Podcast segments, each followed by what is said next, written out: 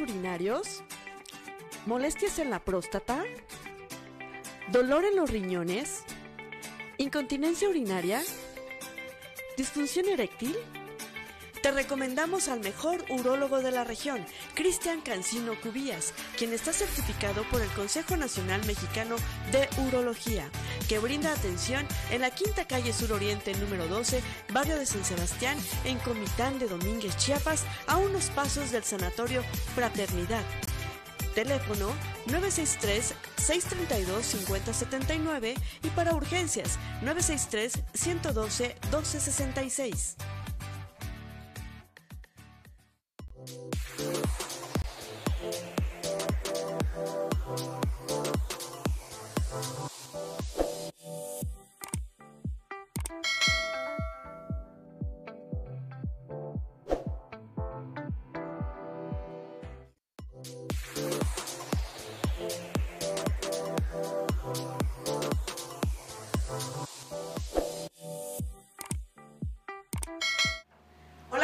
Buenas tardes, bienvenidos aquí a Factory News. Hoy es jueves, jueves 27 de enero del 2022. Ya casi se termina el primer mes del año, ¿verdad? Itzel Hurtado, ¿cómo estás? Buenas tardes. Así es, Lupita, ya casi se termina el primer... ¿Cuántos días faltan? 27, 28, 29, 30. Cuatro. Cuatro días para que ya días. termine la cuesta de enero. Así es. Ay, ojalá, porque qué difícil, es la cuesta de enero. Eh, nosotros comprendemos que de verdad es bastante complicado empezar el año. Y bueno, estamos a, tuvimos hoy una máxima de 24 grados centígrados en el, en- durante el día. Vamos a tener una mínima de 11 grados centígrados. Para mí es frío, yo que soy una persona friolenta. Ahorita tengo frío y eso que estamos en un espacio en el que ya es nuestro 100%, es nuestra cabina. Así Es es. nuestro- Ahorita estamos de este lado en el foro de televisión y del otro lado está la cabina de radio. Estamos muy, muy contentas de verdad por, por empezar con, con pues este día jueves con todas las ganas y la energía y con un espacio nuevo que es para usted, que es para ustedes. Nosotras somos mujeres comunicando, mujeres informando y el día de hoy pues le tocó, le tocó al doctor José Luis López Hernández. ¿Estoy bien, verdad? Así Sí, es. ser nuestro padrino, ahora que nos está visitando, no se imaginaba que venía. Nos secuestramos. Quiero ser nuestro, nuestro, uno de los padrinos que está estrenando la cabina y vamos a platicar con él, porque ya saben que empezamos siempre Factory News de una forma diferente. Vamos a hablar acerca de, de su profesión, que es eh, cirujano eh, general, ¿verdad? ¿Está bien? ¿O, o cómo? Así es. Este, mi perfil es, es- soy médico, soy médico este, cirujano, que es la licenciatura en medicina, Ajá, como tal, como todos los médicos de las diferentes universidades del país. La especialidad. Y una vez que terminamos la especialidad, terminamos la, la licenciatura, este, mediante un examen que se llama ENAR, que es el examen nacional de las ciencias médicas, se aspira a una especialidad. Entonces, Ajá. uno compite con una serie de, de- de elementos ahí en un examen y acredita uno y entra uno a hacer una especialidad como cirujano, como cirujano Ajá. y hacer cuatro años de, de cirugía general. Cuatro años. ¿Cuántos, ¿Cuántos años son de medicina, de la licenciatura que se le, se le podría denominar? ¿O cuántos son de la carrera básica y cuántos son para ser cirujano? Ah, bueno, mire, eh, esto es este, la licenciatura en la mayoría de las universidades es entre cuatro y cinco años. O sea, Ok. uno yo estudié cinco años, yo estoy en el, Instituto Politécnico Nacional, son cinco años de la escuela, es un año de internado y es un año de servicio social. o sea, Siete siete años. años. Y después de eso... Y súmale cuatro de la especialidad. Y después se vuelve a hacer cuatro como cirujano general. Entonces, pues, se avienta un buen, buen tiempo en la escuela, Sí. macheteándole los libros, ¿no? Para todos aquellos jóvenes que quieran este, llevar a cabo pues esta carrera es larga, bastante larga. Pues, Pero vale la pena porque para eso se nace con un don, doctor. Pues yo pienso que a mucho, mucha gente cuando yo, tuve la incertidumbre cuando fui joven, que, que voy a estudiar, no sé, uno, uno está... Yo quería ser ingeniero, ¿no? No sé, miren a dónde vine a dar. Sí. Pero de alguna forma uno hay un momento en que al entrar a la escuela se va adquiriendo una, un, este, un amor por la carrera. Desde, desde los libros de, de- de que son leíbles hasta todas aquellas, aquellas materias que son técnicas. Entonces uno cuenta que se van combinando una serie de elementos que cuando uno le agrada, principalmente los primeros años de la carrera, o se queda uno en la carrera o se aborta. Por eso hay mucha gente que dice, no, yo estudié dos años de medicina, pero no me gustó y me salí. O ahí es un, como un filtro, como una coladera donde uno decide si se queda uno dentro o se abandona, eso sí. Es muy pesada porque luego dicen los alumnos que hay que estudiar mucho los libros, que se desvela mucho. Yo siento que como cualquier carrera o es más pesada todavía. Pues es un poco, este, lo, que pasa es que los datos técnicos es, es muy amplio. La medicina actualmente tenemos que estar leyendo, no sé, casi 50 horas al día para estar actualizada en una rama de una especialidad. Cosa que no es posible. Entonces, cuando uno es estudiante de medicina, el, el cúmulo de conocimientos que te llegan, te llegan así, pero terrible, pues encima, entonces tienes dudas por todos lados.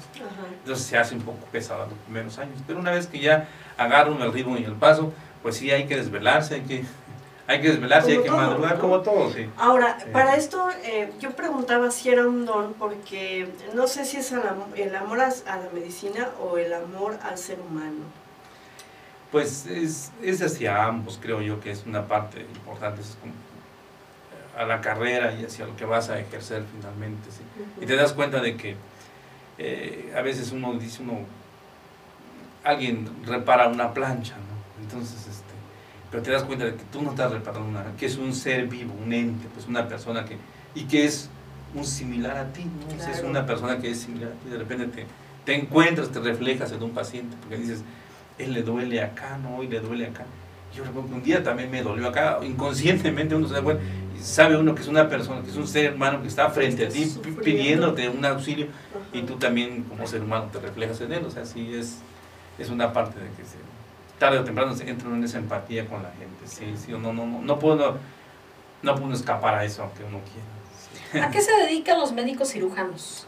Ah, bueno, dentro de la, ya una vez como, especialista, como cirujano general, nosotros este, ejercemos toda la cirugía de abdomen, prácticamente todo lo que es cirugía de abdomen, este, parte de cirugía de tórax, de cuello, y las urgencias que nos llegan en los diferentes lugares donde uno, donde uno labora, por ejemplo, este, hay muchas cosas que, que le puedo decir, hay cosas que digamos que no nos competen en cierta forma, pero no hay más quien resuelva en ese momento. En ese momento no hay más quien resuelva. Le puedo decir que llega alguien con una lesión, una pierna y está lesionado un vaso. No hay un cirujano vascular que le tocaría este pero nosotros como cirujanos generales estamos capacitados para eso, pues, entramos a resolver esa parte, que es salvar la vida del paciente, y después vendrá una serie de cosas que van para, para el paciente, vendrá un cirujano plástico que le preparará bien la pierna, la mano, lo que se haya lesionado. Pero nosotros entramos, en, entramos en, ese momento de salvar la vida, preservar, por ejemplo, una extremidad, y después viene lo demás. Esa es una parte que, en, esa es una parte de la, de la cirugía. Y la cirugía del abdomen, que es la mayor parte de la que hacemos nosotros, que va desde, desde, el, pues desde la boca hasta el, hasta el recto en sí se puede decir. Entonces nos toca, nos, nos toca esa parte de la cirugía. Yo, yo iba a preguntar de, de este tipo de cirugías, amén de saber en dónde operas, doctor, en dónde estás trabajando, en Comitán o en la región, ¿qué tipo de cirugía es la más eh, frecuente? Este, mire, yo laboro, en este orden, yo laboro este, actualmente en el Hospital General de este, María en Andulfo, los, fines de semana. Y este, dentro de, entre semana yo laboro en mi consultorio particular, pues, en el Sanatorio Genoveva. Ahí nosotros, ahí es, es nuestro mundo de trabajo, donde resolvemos las cuestiones de, de cirugía. Dentro de las más frecuentes que nosotros operamos como cirujanos generales es de un, este, una apendicitis aguda, que es lo a veces es muy, no común, sino es lo más frecuente en determinadas épocas del, año.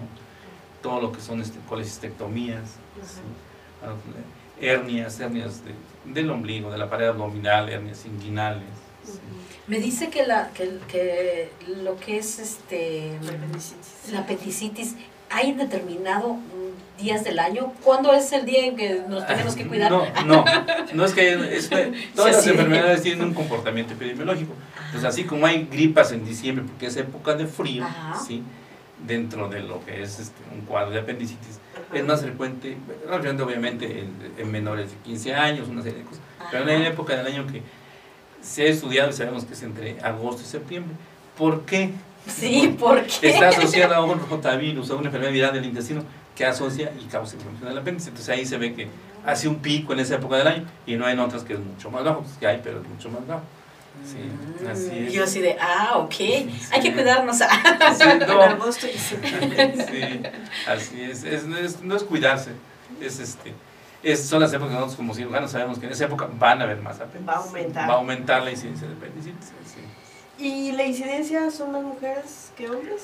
Ah, bueno, ¿O ah, de, de qué edad? este, es más frecuente, por ejemplo, la apendicitis es más frecuente en niños, en sí, en niños menores de 15 años.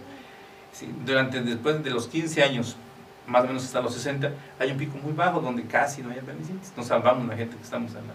Qué bueno, porque porque trabajamos, no-. Y ya viene un pico de una, después en, en este, cuando tenemos apendicitis del anciano, que es cuando los pacientes ya son más, más grandes, después de los 60 años. Vuelve nuevamente a haber un pico durante O sea, volvemos a, re- a regresar. a regresar otra vez. Sí, así es, eso es. Esas son de las cirugías que más se realizan. Desgraciadamente en nuestro medio hay muchas cosas que, por ejemplo, nos, nos, nos preocupa como médicos. ¿Por qué?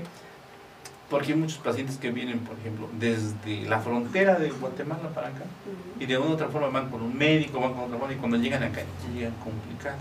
O sea, ya no es lo mismo operar una apendicitis que empieza a las primeras 24 horas que lo agarres a veces 5, 10, 15 días después.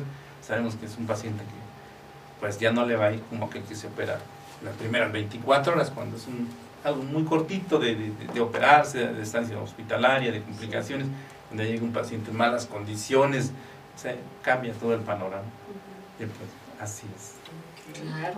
Y la gente, todavía los pacientes siguen creyendo en ustedes los médicos, porque se, ha habido algún, este, algunas personas que dicen, no, es que es una negligencia médica, es que los pacientes ya, no son, ya nos llegan y nos matan, los Los pacientes, los, los médicos, ¿todavía siguen creyendo en ustedes? Sí, yo pienso que esa, hay una parte, como en cualquier profesión, que suele pasar así, pero definitivamente la gente, muchísima gente llega pidiendo auxilio a un hospital, a un consultorio particular o donde acudan a un médico, eh, la confianza de que van a restaurar su salud todavía.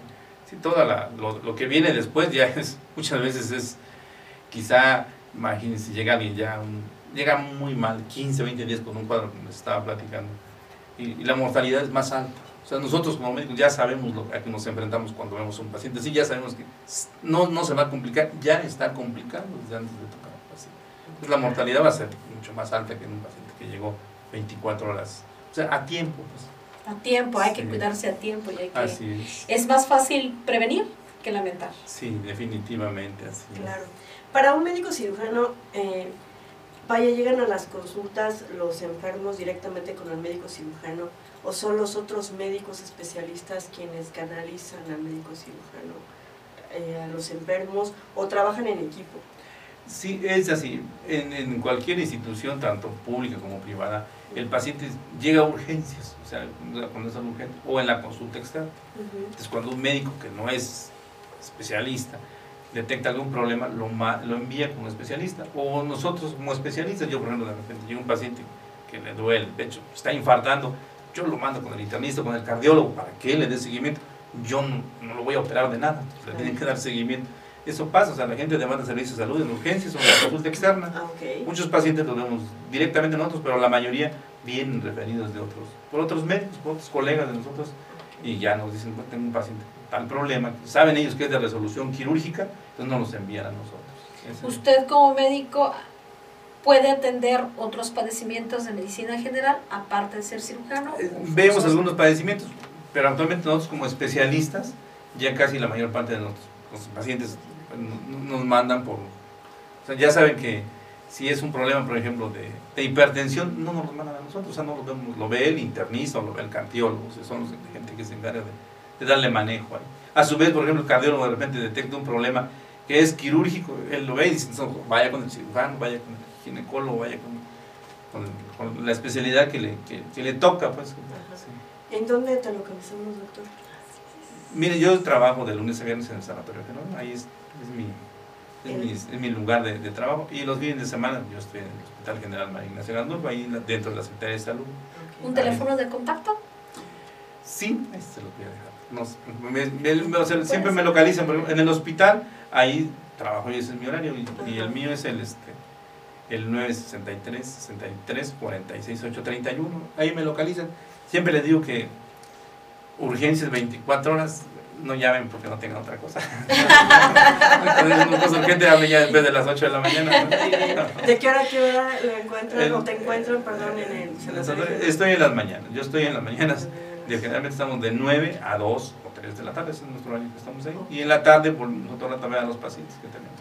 De 3 a 5 salir de la tarde. ¿Algo más que quieras eh, abundar? No, pues agradecerles su, su tiempo, pues. Este, Gracias y felicitarlos. Yo desconozco muchas de estas cosas, que bonitas. Hay gente que, según uno cuenta, a ir a otro lado, que hay gente que está haciendo otras cosas que son este, pues muy bonitas, que están a tus órdenes.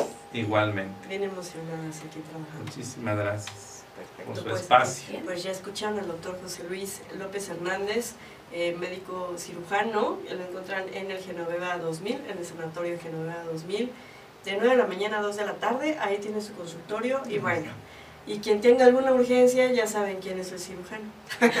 y sobre todo los fines de semana en el María de Gandulfo. Para los jóvenes que quieran estudiar pues medicina, ya saben, es una gran, gran carrera, pero también se necesita esfuerzo y paciencia. Y amor. Y amor. Claro. Vamos a un pequeño corte y regresamos ya con las noticias. Esto es Factory News.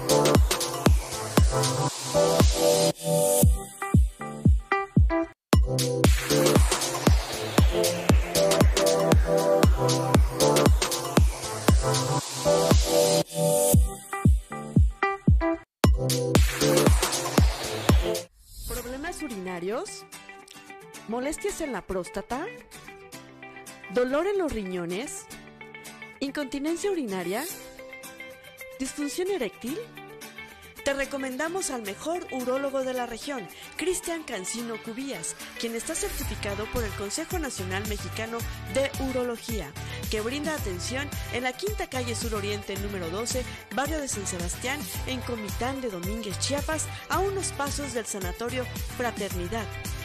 Teléfono 963-632-5079 y para urgencias 963-112-1266.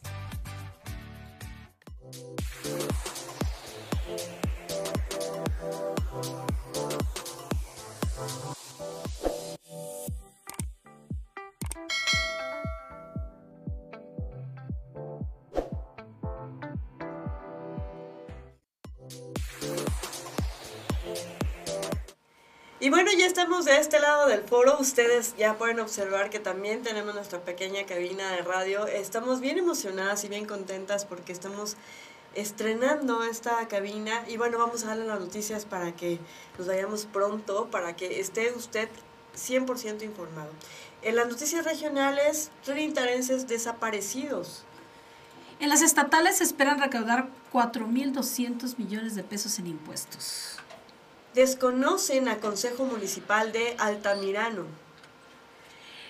Eh, en las nacionales va Facundo Rosas ante juez federal por rápido y furioso.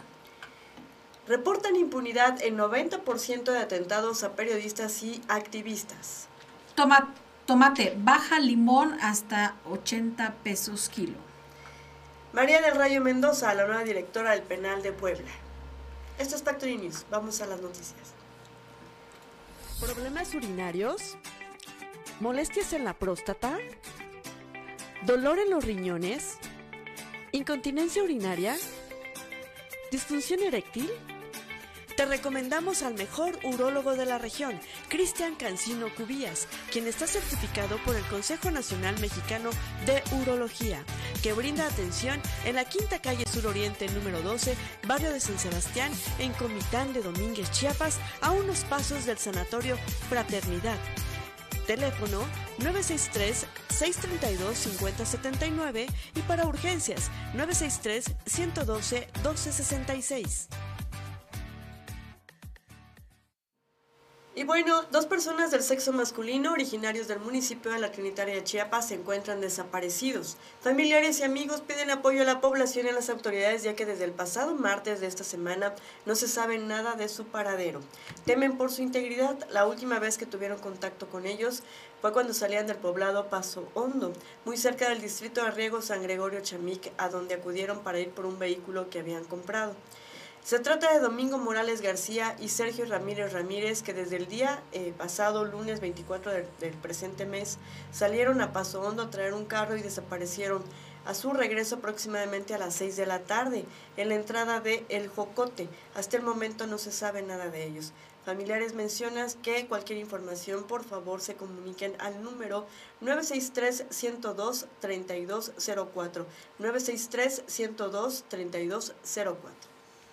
Bueno, y en las estatales esperan recaudar 4.200 millones de pesos en impuestos. Javier Jiménez Jiménez, secretario de Hacienda, dijo que los descuentos por parte eh, por, son parte estratégica para que el ciudadano reponga con sus obligaciones fiscales. La Secretaría de Hacienda espera recaudar en el presente año cerca de 4.200 millones de pesos, anunció en entrevista su titular Javier Jiménez Jiménez. Agregó que esta recaudación se hará a través de diversos rubros como la expedición de licencias de conducir, con la que se pretende obtener 138 millones de pesos. Por la expedición y canje de placas percibirán alrededor de 2 215 millones de pesos, mientras que por el refrendo vehicular del servicio público o privado se alcanzarán los 250 millones de pesos, además de las obligaciones fiscales y los pagos de derechos que se hacen por medio de las de organismos públicos estatales como el Registro Civil, la Secretaría de Seguridad Pública, el Registro Público de la Propiedad, entre otros.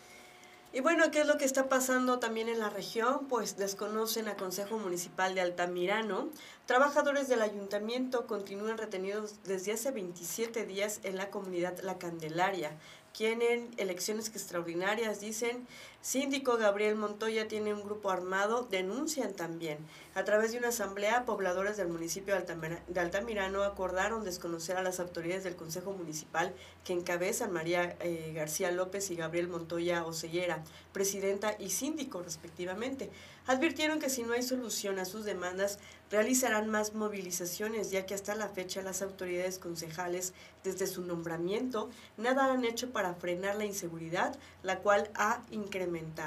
Desde la comunidad La Candelaria, los integrantes del Movimiento por la Defensa de la Democracia y de la Justicia de Altamirano, que la conforman 150 comunidades de las regiones Celtal, Centro, Tojolabal y Media, se pronunciaron en contra del Consejo Municipal de este municipio, quienes exigieron elecciones extraordinarias. El vocero del movimiento movimiento exigió la intervención urgente de los dos niveles de gobierno federal y del Estado, así como de la Comisión Nacional de Derechos Humanos, para que tomen cartas en el asunto para una solución a sus demandas. Bueno, y en las nacionales finalmente va Facundo Rosas ante el juez federal por rápido y furioso. Facundo Rosas, ex comisionado de la Policía Federal, uno de los hombres más cercanos a Gerardo García Luna, secretario de Seguridad Pública, durante el gobierno de Felipe Calderán, será puesto a disposición de un juez federal con sede en Almoloya de Juárez para que enfrente una imputación penal como presunto responsable de la, de la llamada Operación Rápido y Furioso, con la cual autoridades de Estados Unidos entregaron armas de alto poder a integrantes del crimen organizado. Rosas fue detenido por policías capitalinos esta mañana en la Ciudad de México tras atropellar y causar el fallecimiento de una mujer. El exfuncionario y también exsecretario de Seguridad Pública del Estado de Puebla fue trasladado a, instalaciones de la Fiscalía Especializada en Delincuencia Organizada en cumplimiento a una orden de aprehensión por el caso Rápido y Furioso. El pasado 9 de enero, la Fiscalía General de, la República obtuvo un juez federal orden de aprehensión en contra de siete implicados, incluso exfuncionados federales en Rápido y Furioso. Entre el 2006 y 2011 permitió la introducción ilegal de más de 2.000 armas de fuego a territorio mexicano. Y bueno, en las nacionales el gobierno federal no va a minimizar el problema de agresiones a periodistas o defensores de derechos humanos ni a ocultar su magnitud, sostuvo este jueves el subsecretario de Derechos Humanos, eh, Población y Migración Alejandro Encinas, quien junto con Enrique Irazoque, eh, Irazoque Palazuelos, responsable del mecanismo de protección para periodistas y defensores, advirtieron la tarea pendiente en la impartición de justicia en la materia, ya que hay 90% de impunidad en los delitos de este tipo. Ambos funcionarios, junto con la gobernadora de Chihuahua, María Eugenia Campos, firmaron en dicha entidad un convenio modificatorio para reforzar la coordinación entre ambas instancias de gobierno en el marco de este mecanismo.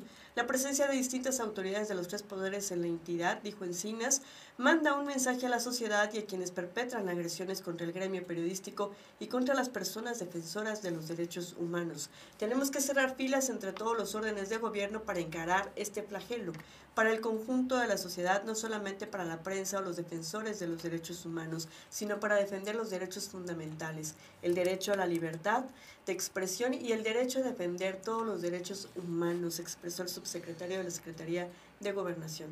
También recalcó que eh, requerimos de una acción enérgica del Estado en conjunto para enfrentar y revertir esta situación al indicar que los tres asesinatos de periodistas registrados en el presente mes en Veracruz y Tijuana dan cuenta de la gravedad del problema, subrayó que no solamente se requiere atender la parte preventiva, sino también la de impartición de justicia.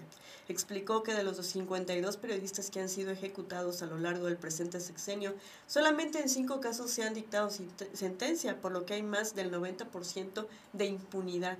Estos son retos que deben sumar todos los esfuerzos y en el caso del gobierno eh, de la República, Dice que no se va a minimizar el problema, no va a ocultar su magnitud y ha señalado desde el principio lo que significa esta ola de violencia, de agresiones contra periodistas, personas defensoras de derechos humanos y dice que no vamos a cejar el cumplimiento de nuestra responsabilidad.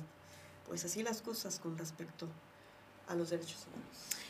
Bueno, y eh, para todos aquellos que gustamos de la salsa de tomate y seguimos con el limón a hasta 80 pesos el kilo, tomate baja, limón hasta en 80 pesos. Después de casi tres semanas, el tomate ha bajado su costo a tan solo 7.3 pesos el kilo en los mercados de la ciudad. Esto luego de que desde finales de año, del año pasado estuviese casi a 17 pesos el kilo. Locatarios del giro de verduras han señalado a este medio de comunicación que apenas tiene dos días que bajó el precio del tomate. Mencionan que tenían pensado que estaría con el precio alto hasta que terminara el mes por lo menos, pero afortunadamente ya bajó, se señala un vendedor. Esto es uno de los pocos productos de la canasta básica que bajaron de precio. Otros son las cebollas, las papas, el chayote, las zanahorias, aunque fue mínimo de 2 a 3 pesos el kilo.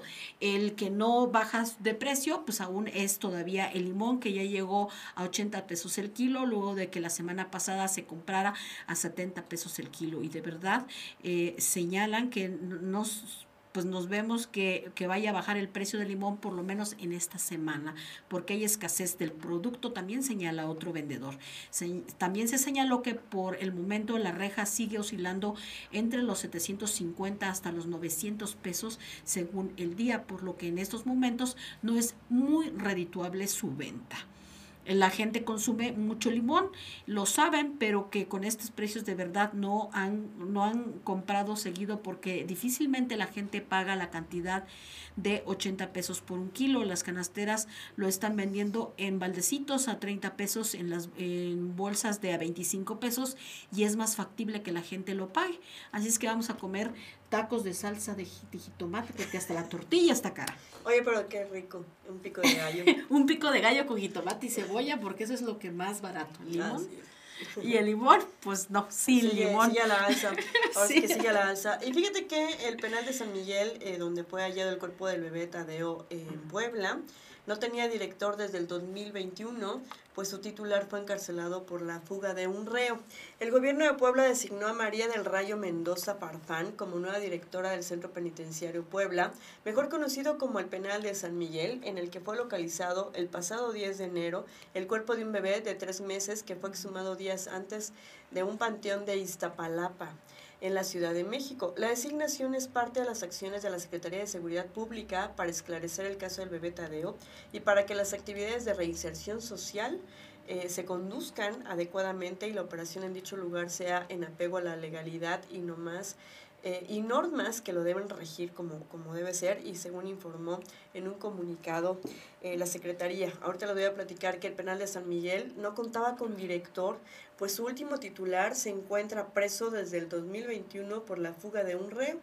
Eh, la nueva titular cuenta con experiencia en el ámbito de la Procuración de Justicia, es abogada con maestría en Psicología Jurídica y Criminología y doctorado en Género y Derecho. Su trayectoria laboral más reciente es en la Fiscalía General del Estado, donde se desempeñó desde el año de 1999, detalló así en el comunicado la Secretaría de Seguridad Pública de la entidad. Y bueno, el fin de, de, semana pasado, la Fiscalía del Estado informó que 19 de los trabajadores del penal están detenidos y siguen detenidos y bajo investigación por el caso del mismo, del bebé Tadeo. Y bueno, estas fueron en sí las noticias el día de hoy, ya vieron, rápido, sustanciosas y ya está usted informada. informada. ¿Verdad, Así es. Me sorprendió mucho lo de que desde el 2021 no tienen titular, este, titular y todavía se acaban de enterar. Así es. Pero bueno. El gobernador no ha tenido un muy buen desempeño en esa área el gobernador del estado de Puebla, uno de los consentidos. Así es. De bueno. De la 4T. Bueno, pues esto fue todo por el día de hoy. y Los esperamos el día de mañana. Usted sabe que somos mujeres comunicando, mujeres informando y a través de Factory News le traemos lo más relevante y lo más importante de la región, del Estado, a nivel nacional e internacional. Eh, esperamos ya eh, tener a nuestros colaboradores eh, mañana nos toca hacer un análisis de cómo están los funcionarios en la región también, cómo va el crecimiento y el desarrollo de eh, la región. Y bueno, poco a poco iremos sumando aquí a las presidentas del DIF municipal que representan los diferentes municipios eh, brindando ese servicio a la comunidad porque nos merecemos saber qué es lo que están haciendo para las personas en situación vulnerable, en situación de violencia, en situación, vaya, que lo necesitan. Así es, y sobre todo porque pues, son temas que a la sociedad les importa. Así es, bueno, pues muchísimas gracias Itzel Hurtado, gracias Rosalba Martínez, nuestra productora y directora que ya está aquí de nuevo, Dinar que está en el control técnico, ya en nuestra cabina, bien emocionadas y bien contentas, que tengan una gran noche. Nos escuchamos y nos vemos mañana para escuchar y ver. ¿Quién dice qué?